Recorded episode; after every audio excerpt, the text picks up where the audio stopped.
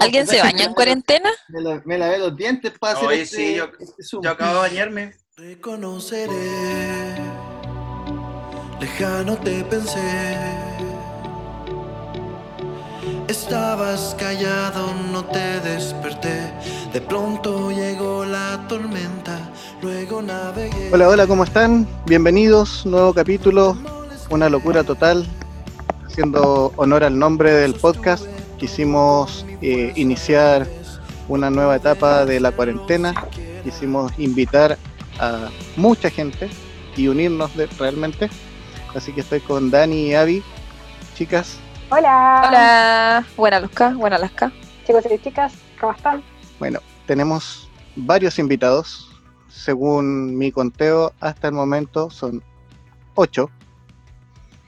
Estamos orgullosos de tener a la comunidad de podcast de Chile invitados. Hicimos una invitación abierta a quienes quisieran unirse con nosotros en esta ocasión. Y vamos a dejar que saluden uno a uno y nos cuenten a qué podcast pertenecen. L. Hola chiquillos, eh, yo soy Eleazar González y mi podcast es Proyecto Enciente y estoy muy feliz de participar en esta sumatón. Nachito. Hola, ¿qué tal? Mi nombre es Ignacio Prieto y soy de Bademecum Podcast. Gracias por la invitación también. Chris. ¿Qué tal chiquillos? Le habla Cristian de Santos Marginales. Feliz de estar con ustedes y que nos unimos al fin. Don Nito. Una buena los cabros, Nito de Santos Marginales y gracias por la invitación. Bacán. Pali. Gente, soy Pali de Planeta Pali Podcast. Thank you. Janito. Hola chiquillos, soy Alejandro Pizarros del podcast extranjero Podcast. Don Alex. Hola, yo soy Alex Oliva, soy del podcast Tranquilo no es herejía. Y muchas gracias por la invitación. Finalmente, don Carlos. Soy Carlos Iriarte del podcast Armas de la Luz. Bienvenidos todos. Esto es una locura total. Vamos a tratar de conversar, vamos a tratar de llevar un, un tema. La idea de, de juntarnos todos es analizar o conversar un ratito sobre la situación que está ocurriendo con la cuarentena y la iglesia. Cómo eh, ha cambiado todo, cómo la iglesia en línea se ha tomado nuestro día a día. Ya no nos podemos juntar, ya no nos podemos reunir. Así es que todos nosotros de alguna manera somos eh, generadores de contenido desde un poquito antes o de mucho antes en algunos casos, de antes que esto pasara. Así es que quisimos eh, recopilar la opinión y, la experiencia de cada uno. Entonces, eh, tenemos a ocho exponentes del Ministerio en línea. Y yo creo que, lo primero que podemos conversar es cómo llevar un ministerio en línea, sabiendo que eh, el ministerio es un servicio, teniendo, teniendo en cuenta que el ministerio es un servicio eh, al Señor que, que se siente asignado por el Señor y que es para la edificación de la iglesia. Todos nosotros participamos en podcast cristianos, tratamos de dar un poco nuestra opinión, nuestro, nuestras experiencias a la gente que nos escucha a través de las distintas plataformas. Así que me gustaría primero preguntarles, eh, ¿qué significa para ustedes tener un ministerio en línea? Comienzo yo. Eh, bueno, eh, yo soy Eleazar y para comenzar, eh, nuestro ministerio en línea ha sido prácticamente llevar una reunión que tenemos diariamente, o sea, todas las semanas, perdón, y la, virtualizamos. Llevamos oración, alabanza y, la reflexión bíblica. El mismo formato, pero eh, lo traspasamos, quizás a diferencia de muchas iglesias, nosotros estamos ocupando mucho YouTube. Eh, que quizás muchos nos han criticado por eso, nos han dicho, chicos, ¿por qué ocupan YouTube? Si mucha gente adulta no tiene YouTube, o sea, no se maneja mucho, y en realidad nosotros nos dimos cuenta que YouTube es la plataforma más universal en este momento para llegar a todas las clases mm. sociales y todos los niveles etarios. Si te das cuenta, todo el mundo busca canciones en YouTube. Entonces nosotros compartimos nuestro link de la reunión y básicamente eso hemos hecho en este tiempo de cuarentena, básicamente para compartir nuestra, nuestra ministerio virtual. Ahora, nosotros igual no hacemos algo diferente de lo que ya hemos hecho, porque no buscamos generar contenido, sino que buscamos el momento de mantenernos eh, unidos mediante, mediante esa hora y media que estamos en, en reunión. Más allá de eso, eh, y por el lado del podcast, el lado podcast eh, es mío, en mi caso, eh, tiene el apoyo del ministerio que pertenezco, pero eh, no tiene directa relación con la iglesia, sino que es más un proyecto personal y creo que también trato de apuntar lo que no he generado o no he podido compartir de manera tan abierta, e ideas como todos nosotros estamos aquí, quizás ideas más sin filtro de lo que pensamos, que sí mucha gente se edifica y lo he ocupado como una herramienta evangelística. Mucha gente se ha acercado a mi podcast, amigos que no son cristianos, eh, me han dicho que escuchan mi podcast y de hecho me di cuenta cuando le creé una página de Instagram a ese podcast. Me empezaron a seguir muchos amigos que yo no sabía que escuchaban y que en realidad les encantó y de hecho me han confesado que ah, hicieron la oración de fe en uno de mis, de mis capítulos. Entonces ha sido buenísimo. Eso Claro, es más el- que nada mi visión del ministerio online por ahora. Es que claro, la idea de- del ministerio, más allá de si es online o- o no, es un servicio, un servicio a la iglesia, un servicio al Señor. No sé si alguien más va, Cristian.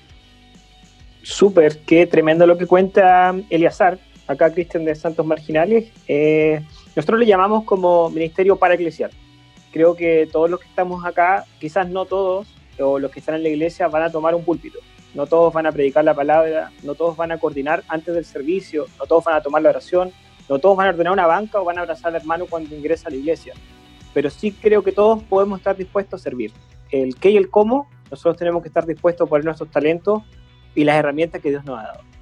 Hoy Dios nos habilitó un podcast, un espacio para poder comunicar, un espacio para poder llegar o acercar la iglesia contemporánea, la iglesia moderna, la iglesia juvenil, si le queremos llamar así, a muchos jóvenes que ven como lejana la iglesia. La iglesia es para viejos, la iglesia es para religiosos, la iglesia tiene ciertos modales o, formas de ser de cultura de iglesia que finalmente aleja a las generaciones más jóvenes. Entonces nosotros por medio de lo que estamos haciendo logramos hacer eso y nos identifica mucho lo que dice Eliazar. Nosotros en la página de Instagram eh, comenzamos en un momento como un chiste, como, como una broma entre amigos. Es como, ok, vamos a hacer esto para conectarnos con la gente, vamos a hacer esto para poder reír un rato como amigos y ser comunicadores, pero en la medida que esto fue trabajando, fuimos forjando nuestro producto Santos Marginales en una visión ministerial, en que nos damos cuenta que tocamos temas que son súper delicados a veces, como es la violencia en el pololeo, y de pronto llegan dos, tres, cuatro mensajes al Instagram donde dicen, oh, gracias por hablar de esto, gracias por destapar un tema que la iglesia es latente hace mucho tiempo y nadie ha tocado, que la iglesia no está preparada para poder abrir esas temáticas, para poder abordar esas situaciones, e incluso para poder reparar y sanar esas situaciones que están pasando en la iglesia. Entonces nosotros tenemos como un canal súper importante y qué bueno es lo que está, no es bueno lo del coronavirus, pero qué bueno que está ocurriendo esta revolución tecnológica de que la iglesia dejó de mirar como las redes sociales o la conexión a internet como algo satánico, sino ahora es como un aliado y ahora se ha dignificado. Y lo que estamos haciendo nosotros igual es súper potente, es como ahora el pastor no puede decir que lo que estamos haciendo no es, es- es aparte, porque nosotros ya somos un aliado y un agregado más en la iglesia. Te convertiste en aquello que juraste destruir. Me dijo juraste destruir. Obi-Wan Kenobi. Alex estaba esperando. Sí, yo creo que igual es importante hacer la diferencia entre eh, cómo los ministerios de los templos o de las congregaciones están llevando el ministerio hoy, hoy en día en línea eh, y cómo nosotros a través de un podcast estamos haciendo un ministerio o no. Nosotros en No es herejía, la verdad es que no lo consideramos como nuestro ministerio, sino que más bien eh, estamos tratando de usar nuestro tiempo libre y nuestro, am, nuestros recursos para, eh, primero, mantener comunicación con las personas de nuestra iglesia eh, y segundo, como una forma de mostrar una especie de frescura en el cristianismo que muchas personas, a pesar de que hemos tratado de ser como súper influyentes y, y todo este como movimiento más como natural y menos religioso, eh, tratar de acercar esta visión de un cristiano común y corriente que hace las mismas cosas que cualquier persona y que tiene quizás las mismas luchas O, por ejemplo, lo que decía Cristian hace un rato atrás. Nosotros en el último episodio hablamos sobre contar calorías. Y también se acercaron personas a hablarnos sobre que ellos también lo hacían y que finalmente era como compartir y acercar la visión del reino a las personas. Mm. Sí, si me permiten un poquito agregar, eh, para terminar un poquito la idea que llevaba, últimamente me he dado cuenta que el Señor ha estado permitiendo romper la estructura, pero sin anularle función. Eh, si bien, como dice el apóstol Pablo, somos un cuerpo con muchos miembros y las funciones no son las mismas, pero cada uno de nosotros y la forma, sobre todo las cosas. Hoy en día nos hemos dado cuenta que el Señor está rompiendo la estructura de la forma para mantener la función. Y eso yo encuentro que es algo que ha- se ha propagado, pero en gran manera en este tiempo. Y como entramos en este mundo virtual, eh, se está potenciando mucho más la función y estamos volviendo a la esencia de lo que debería ser la iglesia. Sí, hablando como de ministerio, eh, en el podcast de nosotros por lo menos tratamos de eh, llevarlo como ministerio, tratamos de ser una familia, tratamos de, de estar siempre eh, presentes y uno de nuestros lemas es hagamos comunidad. Avi, Hola, a Avi de y si nos unimos. Eh, miren, yo creo que todo lo que han dicho es como la visión como general de lo que podemos, los que, los que hacemos podcast podemos ver. Porque al final siento que ha sido algo muy positivo el eh, no solo tener un podcast, sino abrirte en redes sociales a decir yo soy cristiano. Porque pasa que mucha gente es cristiana, tiene todas las redes sociales posibles, eh, pero no ven contenido cristiano porque no se hacía, o si se hacía estaba en inglés. Y para un país que casi nadie habla inglés bien o entienden algunas palabras, eh, es difícil seguir contenido de calidad que te acerque al Señor eh, en tu día a día, porque más que tú hagas un devocional o escuches una predicación en YouTube, necesitas tener como ese contacto más directo con la gente, con lo que es eh, la iglesia, el cuerpo.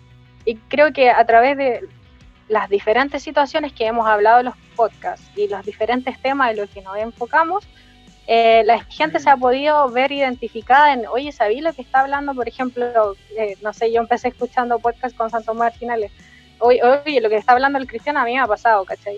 O, o lo que está hablando el L de, sobre eh, que ha sido de bendición para gente que no es cristiana, eh, también a nosotros nos ha pasado como podcast. Entonces uno se da cuenta de que la necesidad afuera es mucha y de que no necesariamente tenemos que salir a la calle eh, a gritar en la esquina, es que no estoy diciendo que esté mal ni estoy en contra de eso, pero no necesariamente tenemos que ir a la esquina para encontrar, o sea, para buscar gente que de verdad necesite al Señor. No sé si me explico, pero esa es mi, mi opinión. Cristian Creo que quería... un poco lo que se refiere a Avi.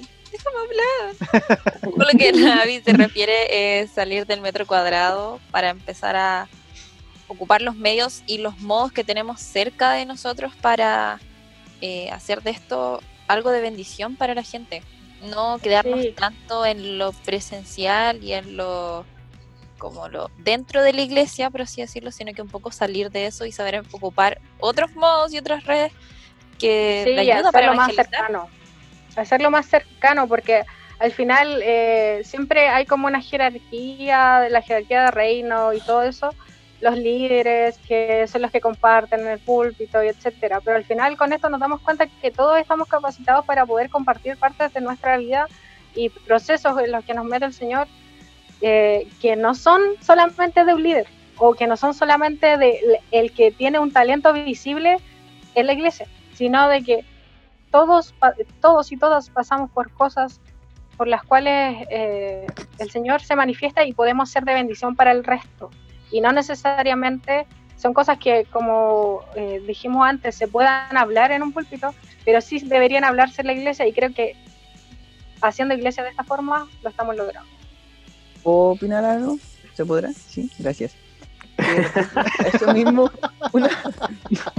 Dicen que no, dicen que no. Van a pegarse.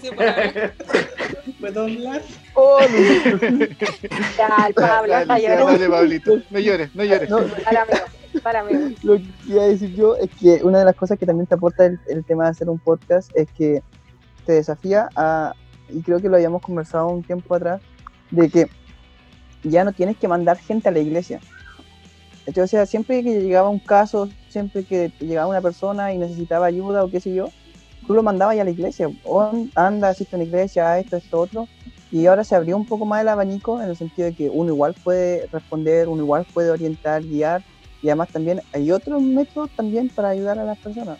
Sí, igual hay una responsabilidad ahí, medio. es importante. Y Claro, saber de que cuando es algo en donde uno o una no puede ayudar de verdaderamente, saber derivar las cosas. Pero yo Ah, creo que se refiere un poquito más a ser medio, a que el- el- la gente dentro de la iglesia está aprendiendo a ser medio. A ver, tenemos a Claro. Jano, a Cristian y a Nachito esperando. Veamos, Carlos. Eh, Vamos de uno. Yo lo que quería opinar era que yo creo que igual a algunas personas los pilló súper descolocado lo que está pasando ahora. Eh, En, en mi caso, por lo menos yo ya hacía podcast desde el 2018, pero en cuanto a crear contenido para YouTube o Facebook, yo lo miraba ya a mediano plazo para hacer ya eh, contenido como más, un poco mejor de lo que a lo mejor podría hacerlo en este momento. Entonces yo en este momento no he tratado mucho de ocupar YouTube o Facebook, más que todo he hecho eh, mucho Zoom, eh, WhatsApp y llamadas también eh, a las personas. Pero sobre el tema de- del podcast yo creo que se ha abierto como una instancia súper importante, sobre todo para evangelizar y también para compartir pensamientos, ideas, conversación, incluso entrevistas que antes no se habían dado. Eh, como decía Avi, eh, ya no es necesario salir a la calle a predicar, porque a veces ahora la gente no anda en las calles. Entonces, esto sirve para poder entrar a la casa de las personas. Claro, eh, sirve para entrar a la casa de las personas y poder interactuar con las personas. Eso. Chris. Claro, ahí yo creo que como que lo que dice Jano igual es un complemento más que un absoluto, porque fue como ya no es necesario salir a las calles, creo que todavía es necesario, creo que eso no, no se acaba y los campos evangelísticos los vamos a tener eh, en todos lados. La oportunidad siempre va a estar de poder predicar o poder hablarle a alguien de Dios. Pero hablaba Ahora en este sí, momento. Ahora no es necesario, porque hay que quedarse en la casita. Claro, pero ¿cuál es la misión entonces de, de la iglesia? Recién hace poquito también escuché a uno de los chicos que, que decía como que no hemos, no hemos perdido la, la misión de lo que fue enviada a hacer la iglesia. Y, y yo digo, o sea, realmente solamente fuimos enviados a transmitir y retransmitir nuestros servicios y ahí creo que la iglesia todavía está al debe. O sea, estamos en la fase 1, es el llevar el sermón que está ocurriendo en cuatro paredes ahora lo proyecto en muchas pantallas. Pero ahí se detiene la obra de la iglesia o hay más. Y creo que esto igual le ayudó a sincerar en la iglesia. Ahora vamos a ver dónde están los corazones de nuestros pastores y dónde está poniendo las fuerzas también. El pastor se queda tranquilo al terminar de proyectar su servicio y terminar su sermón, o es ese pastor que está inquietante porque no sabe cómo están sus ovejas, es ese pastor que está ansioso y dice, bueno, ¿qué pasa con aquellos que no tienen internet y no han podido escuchar la palabra el día de hoy? Bueno, ¿qué pasa con estos hermanos que están perdiendo trabajo y tienen necesidad? Esa Claro. es la misión de la iglesia, yo creo. Mm. Claro, Vamos, vamos a no escuchar a Nachito y a, y a Carlos para que sigamos avanzando porque están ahí. eh, Sí, yo igual eh, estoy súper de acuerdo con lo que dice el Cristian, que de alguna manera esta pandemia nos ha servido como un remesón un poco para poder reformular lo que es la iglesia y, y- y la forma que nosotros hacemos comunidad. Eh, la idea ha sido eh, un poco adecuarnos a la, a la situación en la que estamos viviendo ahora. Eh, pero esa situación, ¿qué, ¿qué aprendizaje o qué enseñanza nos va a dejar después? Eh, lo hablábamos con Ariel cuando estuvo en- invitado a mi- al live que hice con él, que decíamos, bueno, pero si la iglesia después vuelve a hacer lo mismo que era antes de la pandemia, entonces no hemos aprendido nada. Eh, creo que el ministerio en línea o la iglesia en línea está en una fase donde está eh, aprendiendo, redescubriendo y entendiendo algunas cosas. Como lo decía Cristian, que no basta solamente con hacer el culto en línea, mandarlo a las redes sociales, ya sea que esté en, en Instagram, en YouTube, en, o en cualquier medio en el que estés, eh, qué hacer después de, ¿ah? que el pastor o que la iglesia no se quede solamente con decir, bueno, eh, sigan nuestro culto en línea, sino que también poder hacer algo más. Y por ahí también tiene que ver con, ese, con esa idea de juntar estos dos mundos, un poco el mundo presencial y el mundo tecnológico. Carlitos. Muchas gracias por la oportunidad, don Ariel. ¿Puedo hablar? Listo, pasó Siento tu tiempo. No. Hasta que llega el podcast. Yo Ya, creo, Eh, siento que algunos monopolizan un poco esta conversación.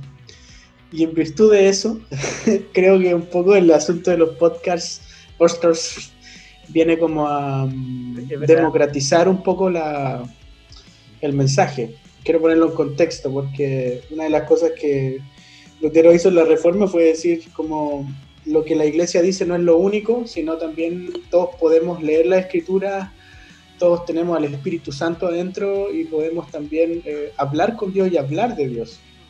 Entonces, yo creo que este asunto de los podcasts es muy interesante porque de repente nos dimos cuenta todos eh, que... ¿Y qué te impide no hacerlo? Eh, como que se de- sal- salió un poco el monopolio del púlpito, que es la única forma de hablar de Dios, o del líder o el del di- discipulador, y todos tenemos la oportunidad de poder grabar y hablar y decir lo que nos parezca bien. Entonces, por ese lado, está súper. eh. Y otra cosa que quería hacer un alcance, porque la conversación tomó varios ribetes, entonces ya nos perdimos un poco de la idea original, pero creo yo de que no estamos descubriendo nada yo con esta pandemia, considero. No, no estamos descubriendo la pólvora. Esta, esta conversación es más antigua que el hilo negro. La iglesia resistió a miles de pandemias, a un montón de pandemias, y la iglesia sigue estando ahí. Eh, sin ir más lejos, Lutero vivió una pandemia. Entonces, eh, yo creo que en algún sentido, eh, lo que sí nos está haciendo a todos despertarnos es salir un poco de la iglesia institucional, eh, que venía como eh, siendo el, el gran motor eh, o, o- o este este- esta gran industria que, que la vemos a través de redes sociales. Y eso se proyecta en redes sociales también. Entonces, lo, lo bonito de esto, y cierro con esto para no alargar más, y yo sé que algunos a lo mejor van a opinar diferente a mí, eh, pero lo bonito de esto es de ver a pastores, a ministerios que no tienen tanta conexión con redes sociales, que no tienen un, publicidad, que ni siquiera tenían Facebook, que no tenían eh, Instagram, están diciendo, bueno, ¿y cómo lo hacemos? Bueno, mostremos quiénes somos en redes sociales. Y eso es bonito porque te estás dando cuenta de cuál es la realidad de la iglesia a nivel chileno, en mi caso, como todo acá, o a nivel global. Eso sería todo. Maneje con cuidado, respeto Gracias, Carlitos. Justamente me dice el pase para lo, para lo que continuábamos con, con lo que queríamos conversar. Fuera de lo que es el ministerio, de cómo nosotros personalmente tomamos el servicio al Señor, ya sea en el podcast o en distintos medios, hoy día existe un concepto nuevo, un concepto que, que se ha, en un mes se ha posicionado fuertemente en las distintas plataformas, que es la iglesia en Internet, la iglesia en línea. O sea, todos sabemos que la iglesia somos nosotros, que somos el cuerpo de Cristo, y podemos darle mil vueltas a ese, a ese concepto, pero eh, se instauró este, este nuevo concepto de la iglesia en Internet y vinieron nuevos formatos, colores, formas, distintos medios de, de- de difusión que eh, vinieron un poco a tratar de suplir la reunión dentro de las cuatro paredes, pero a través de las redes sociales, como estábamos hablando. Entonces, ahí hay, temas súper importantes porque cada, cada uno tomó la forma que mejor le pareció, la que mejor pudo hacerlo con los recursos que tenía, porque se vieron sorprendidos frente a eso, frente al tema de la pandemia, de no poder juntarse, de, de hecho de que la gente no pueda llegar a hacer este live o, este, o esta grabación porque están en, en pandemia. Y, y generar distintos tipos de contenido. Entonces, no sé quién de ustedes tiene un perro, pero también está participando, está opinando. Muy interesante, me, me tocó profundamente lo que dijo ese perro. Igual es mejor Dice que, que el perro hable como hace algunos años atrás.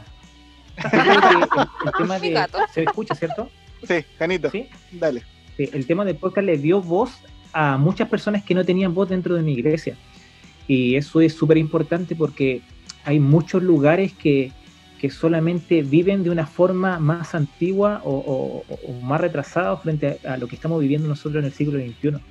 Eh, lo que sí también eh, yo creo que eh, he pensado un poco y es que eh, en este momento varios solamente por un tema circunstancial están ocupando las redes sociales y los cultos en vivo por lo que está pasando, pero yo creo que igual muchas iglesias van a volver a su, a su forma Formato. antigua y van a dejar de hacer cultos en vivo. Que justamente para allá están iba. ocupando en una forma circunstancial. Otros no, otros van a seguir con esto y van a empezar a potenciarlo con el tiempo. Oye, pero ¿puedo, puedo decir algo que me va a poner antitésico, no sé si existe eso, pero así como ante la teoría o negativo, ya bla, bla, bla. Pero el hecho de, de darle voz a los que no tenían voz, y aquí metiéndome para el otro lado, ¿qué tan positivo es en el, en el sentido de, eh, estáis dejando que, que cualquiera llegue con un mensaje que a lo mejor no pasa por algún filtro, quizás no pasa por mucha preparación, y viene solamente por la revelación momentánea que sí, o sea, entiendo que cada uno de los podcasts tiene un contenido, pero eso también lo hace un arma de doble filo, porque hoy día datos hay por todos lados, información hay por todos lados, y eso, un arma de doble filo. Ahí sí, la dejo. Alex está Cristian esperando. Silencien a Pablo, por favor, no le demos voz. No, pero a propósito, a propósito de lo que dice Pablo, que igual que tiene algo de razón ahí, eh, el desafío, sí, algo. Creo que el desafío es precisamente obligar Pablo, a la institución a generar contenido de mayor calidad, porque no podemos conformarnos con cosas. Sí, no, Alex. Eh, perdí el hilo, ¿vos ¿viste? No, no, estaba No, diciendo, eh, estaba de hacer diciendo contenido. que- sí, que, que nos vemos en la obligación de generar contenido de mayor calidad. ¿no? Eh, y no es que antes no tuviese conteni- contenido de calidad nuestro discurso, sino que me refiero a que muchas veces nos quedamos pegados con algunas temáticas tal vez, o con alguna, o con alguna em, solo algunos puntos de vista sobre algunos temas y negamos otras realidades que están sucediendo a nuestro alrededor. Lo interesante también de todo esto es que se están levantando más referentes en los medios de comunicación eh, y que hacen que los malos referentes que teníamos hasta hace poco y que eran como muy conocidos vayan quedando de lado.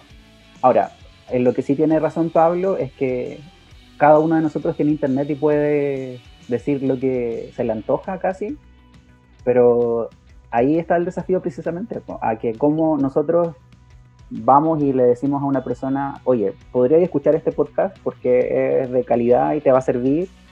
Y si alguien viene y me dice como, oye, escucha este otro podcast y en realidad yo me doy cuenta que no es tan bueno, le voy a decir como, eh, toma, aquí hay otro que es mucho mejor, sin decirle lo que estés escuchando es una basura. Es que yo creo que en ese aspecto Es que en todo realidad es un arma de doble filo, por así decirlo. Es que hay que recordar que esta plataforma siempre ha estado desde por lo menos 7, 8 años atrás. O sea, eso de que le estamos dando espacio a personas que no tenían espacio, eh, en realidad no es un espacio que nosotros se lo estamos dando, la gente lo tomó. Sí, lo que pasa es que lo empezamos a descubrir. Sí, Sí, nos estamos recién Ahora, sumando. sobre el tema de contenido, sí tienen razón, cualquier persona puede hacer contenido. Eh, Acotando a lo que decía Pablo, yo ni nadie necesita permiso para hablar de Jesús. Entonces, es como súper abierto lo que, lo que se está abriendo ahora, por lo menos para Sudamérica, sobre todo en el tema de streaming. Sí. Pa- para poder eh, volver un poco al punto de lo que estábamos conversando, porque no hemos ido pa- para distintos lados, como es común en, en nuestro podcast, Si me Eh, pagaran por cuántas veces he escuchado esa frase.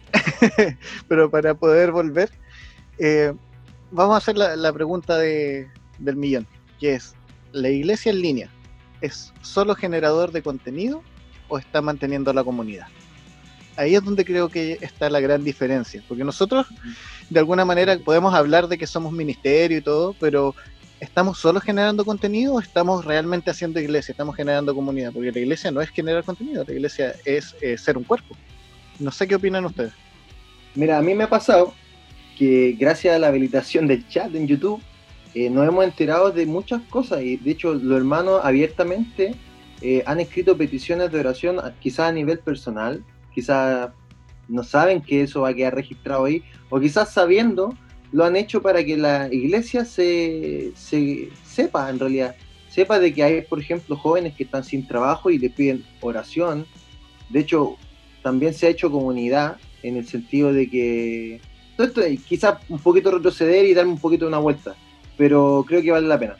Eh, en, en la gestión de la iglesia, por ejemplo, cómo tú gestas, cómo tú alcanzas a una persona, cómo lo llevas a Cristo, va a marcar mucho la naturaleza de cómo tú te relaciones con ellos. Entonces después todo tipo de interacción va a corresponder a ese tipo de eh, interacción o conexión que tuviste antes. Entonces, ¿qué se da? Que comúnmente nosotros, en mi caso, muy personal, nuestra comunidad de iglesia, se da que la gente es muy abierta en ese sentido de pedir la oración, eh, porque tenemos esta cultura de ir los sábados a orar en la iglesia, entonces nos metemos al YouTube a orar nos metemos a pedir la oración y así nos hemos enterado de muchas cosas. De hecho, el mismo WhatsApp ha sido un- una fuente de, de apoyo y de unidad. Por ejemplo, uno de mis discípulos que eh, trabaja en turismo. Obviamente por las circunstancias perdió su trabajo y no tiene, no tiene cómo hacer turismo. Entonces se organizó para vender calzones rotos o paipillas y las va a dejar a, a domicilio. La cosa es que a través de compartir su flyer en la comunidad de la iglesia, eh, ha logrado alcanzar su cuota. Entonces, quizá tiene que ver más o menos con eso, en mi caso, mantener la esencia de lo que ya llevabas. Te retomo de una frase, de una frase muy buena que dijo Eliezer. Dijo, hoy, la frase fue como que la iglesia puede seguir continuando con aquello que estaba haciendo, ¿no? O algo así fue. Con la esencia de lo que ya era. Ya, bacán. Esa es la frase y yo creo que eso es en lo que estamos, pero aún no superamos el desafío, porque no hay que confundir intimidad con comunión. Creo que la iglesia es muy buena para tener intimidad. Intimidad es poder reunirme uno o dos o tres, que es mi equipo, mi cuerpo y estar con ellos. Creo que nos hemos sincerado, tenemos reunión de Zoom de grupos pequeños, tenemos estos chats de WhatsApp, estos chats de YouTube, y es bacán, nos ha ayudado a poder conectarnos un poco más con la intimidad de nuestra iglesia. Más no así la comunión. La comunión es un poco más extenso y lo vemos, por ejemplo, Jesús tuvo comunión con prostitutas, tuvo comunión con ladrones, tuvo comunión con mendigos, tuvo comunión con extranjeros, pero intimidad tuvo con sus discípulos. Y creo que la iglesia eso es lo que está perdiendo hoy en día, la capacidad de tener comunión, que es cómo nuestros templos, nuestras congregaciones, nuestras denominaciones se vinculan con su medio. Y ahí está la dificultad. No lo habíamos hecho antes y menos lo estamos haciendo ahora. Por ahí Carlos decía, eh, la iglesia, eh, esta, esta, esta conversación es súper vieja, es como el hilo negro. Hemos pasado muchas pandemias, hemos pasado muchas... Y sí, y sí, pero ¿qué estamos haciendo con eso? La iglesia cristiana evangélica sobrevive a estas pandemias, pero parece que no aprende nada. Solo aprende a resistir, pero no aprende a vincularse. Mm. Al día de hoy no sé cuántos eh, hogares para gente en situación de calle nosotros hemos abierto, no sé cuántas iglesias cristianas evangélicas han abierto sus templos para decir, quédate en casa, pero quédate en esta casa, en la casa del Padre, la casa que no te va a rechazar. Todavía es como todo para nuestra iglesia. No sé cuántos eh, ollas comunes hemos habilitado en nuestra iglesia. No sé cuántos hermanos se organizaron para hacer mascarillas para aquellos que no pueden comprar o cuando estaba la crisis de hacer mascarillas. Creo que algo súper fácil, es súper accesible de hacer, pero la iglesia no aprende. La iglesia como, como institución, como institución, no como iglesia, todos somos iglesia, no está aprendiendo nada de estas pandemias. Seguimos teniendo intimidad más no comunión con nuestro entorno. Eh, Ay, qué duro. no, o sea, yo, yo quiero hacer una salvedad de lo que dice Cristian, porque en cierto sentido encuentro un poco razón lo que dice, pero en otro no. Porque no sé qué iglesia está viendo, pero igual yo veo, hago una salvedad aquí, porque sí hay iglesias que están haciendo el trabajo, sí hay iglesias que mantienen el vínculo, eh, conozco iglesias donde practican la comunión. Entonces, eh, eh, decir que toda la iglesia no ha aprendido nada, creo que es sumamente presuntuoso de, mi parte, o si yo me atrevo a decirlo, porque en el fondo sí hay iglesias que está haciendo la, pega. Lo que sí creo yo que a veces las redes sociales son un poco engañosas, porque mm, tú dices, me están viendo todos los hermanos, y aquí sí comparto lo que dice Cristian, en el fondo te están viendo, pero no están siendo iglesia, estoy siendo espectador de algo, cuando la iglesia no es ser espectador de algo, sino participar de algo. Entonces, em, creo que en la medida que, que tengamos que aguantar esto, o sea, a través de redes sociales, a través de, de- de Zoom, que sea, para mantener un poco el vínculo va a ser necesario, pero jamás esto va a reemplazar la comunión eh, real, ¿cierto? Y la comunión verdadera, y entender también de que las, las relaciones son desde el espíritu, eh, eh, que es Cristo en nosotros, ¿cierto? Entonces, desde ahí también entender que a pesar de que no nos veamos a lo mejor en 40 días o en 3 meses, de igual forma, si nos mantenemos en Cristo, obviamente cuando nos volvamos a encontrar nos vamos a abrazar y, y- la iglesia va a permanecer. Y para aportar un poco ese argumento eh, de, de- la comunión, estaba Jesús con sus discípulos y le pregunta a los discípulos, Tomás, no sé quién fue, le dice, eh, muéstranos al Padre. Jesús les dice, tanto tiempo he estado con ustedes que no han visto al Padre. En el fondo Jesús lo introduce en su mundo, lo introduce en su realidad, en su cotidianeidad, ¿cierto? Eh, y de esa manera Él decide mostrarle al Padre. No les dice, les voy a mostrar al Padre, sino compartan conmigo, vivan conmigo, y luego se terminan dando cuenta de que vieron al Padre en Jesús. Entonces yo creo que en el fondo la iglesia, más allá de hacer muchas cosas, más allá de abrir hogares o dar comida, eh, eso es la respuesta de que estamos mostrando al Padre, esa es la consecuencia de mostrar al Padre. Entonces, eh, creo que hay que detenerse un poco a reflexionar que esta pandemia nos dijo a todos como iglesia, paren tanta actividad. Porque si detrás de esa actividad, detrás de todo lo que están haciendo, el vínculo no está realmente centrado en Cristo, en el amor genuino, eh, no sirve de mucho. Yo, yo, yo lo entiendo así, o sea, la iglesia está llena de actividades. O sea, mira tú hoy día redes sociales, Instagram Live. O sea, pareciera ser que, claro, no estamos reuniéndonos en un lugar, pero sí tenemos redes sociales y estamos todo el día haciendo cosas de la misma manera. Y quizá el mensaje es como paren un poco, descansen, eh, pónganse a reflexionar en qué es lo importante, porque si detrás de esa actividad no hay algo, sustancia, que es el amor, que es mostrar al Padre en realidad, no sirve de mucho. Y ahora me pueden mutear, gracias. En algo lo de Carlos. Ese fue su. agotó todo su espacio. Estuvo buena la predicación. Muy bendecida. Ahora viene el llamado. Mira, yo quiero hacer una pregunta. A propósito Pero viene el llamado al púlpito.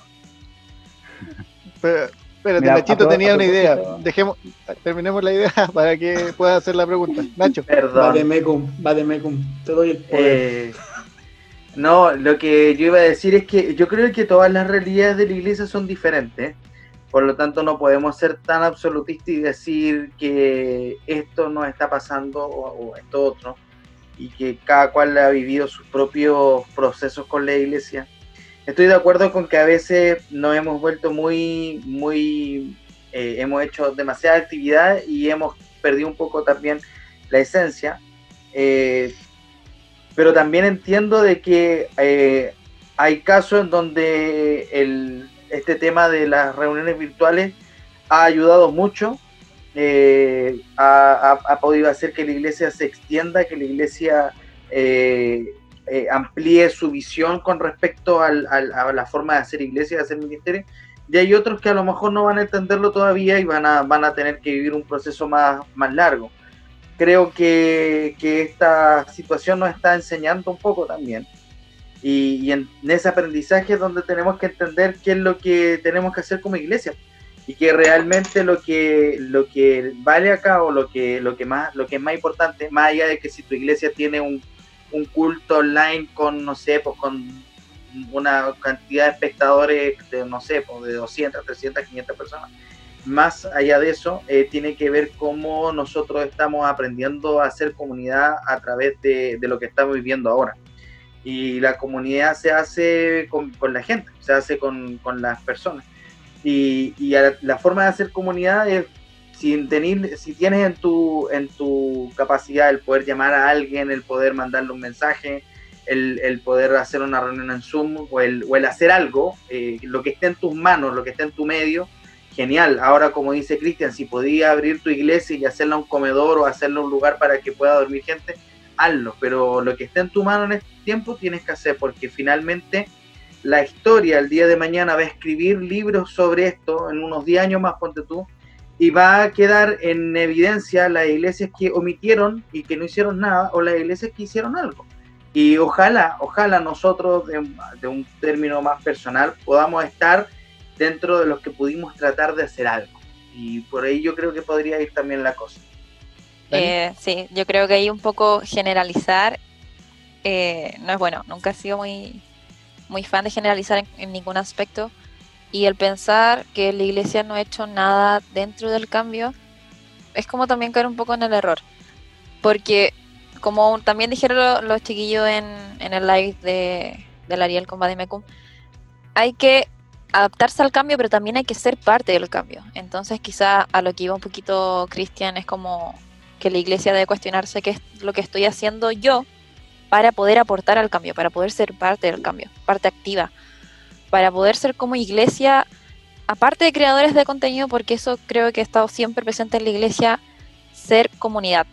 Porque creo que las dos cosas van de la mano. O sea, la creación del contenido siempre va a tener que ir de la mano con hacer comunidad. Y dentro de una misma iglesia puedes ver muchas formas de hacerla, o puedes ver también eh, contenido sin más, sin tener íntimo, sin tener comunidad, como también puedes ver lo contrario, puedes ver comunidad sin contenido. Entonces es algo que hay que cuestionarse como día a día de qué es lo que se está formando con este, con este sentir de comunidad también. Porque igual siento un poquito que el tema de la iglesia como online, por así decirlo, lo que le ha dado a la gente es un poco más de valentía de tener como anonimato, por así decirlo, de saber de que van a tener a sus pastores como detrás de una pantalla y no tener que enfrentarse de la misma forma que ir y estar presente frente a un pastor.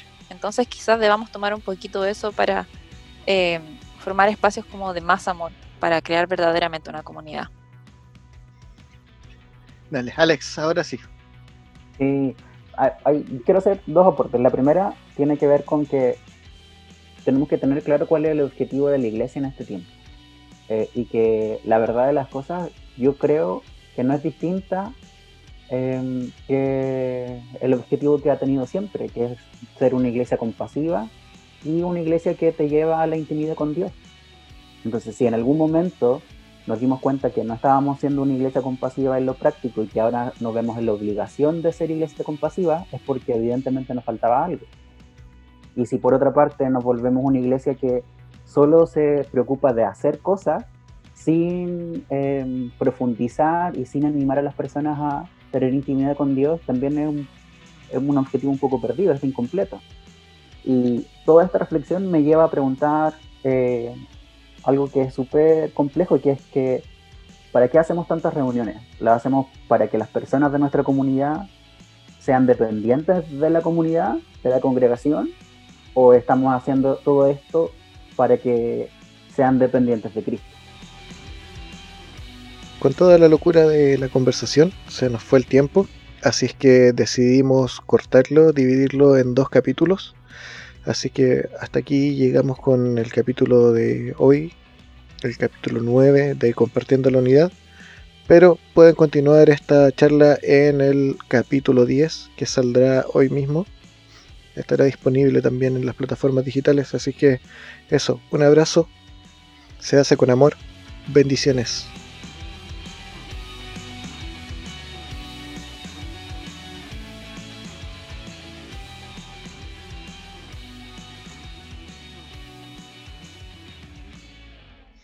Sí, Sí. nos estamos recién Ahora, sumando. sobre el tema de contenido, sí tienen razón, cualquier persona puede hacer contenido como Conciencia Podcast. Pero, pero ahí tú te das cuenta de Eh, que esa parte se corta, ¿cierto? Andrés Marín te va a echar del grupo. Muteen esto, por favor. Para que lo la que editen. Opinión personal, gente, opinión personal. Las opiniones vertidas en este programa son Sí, de yo- responsabilidad de ah, no,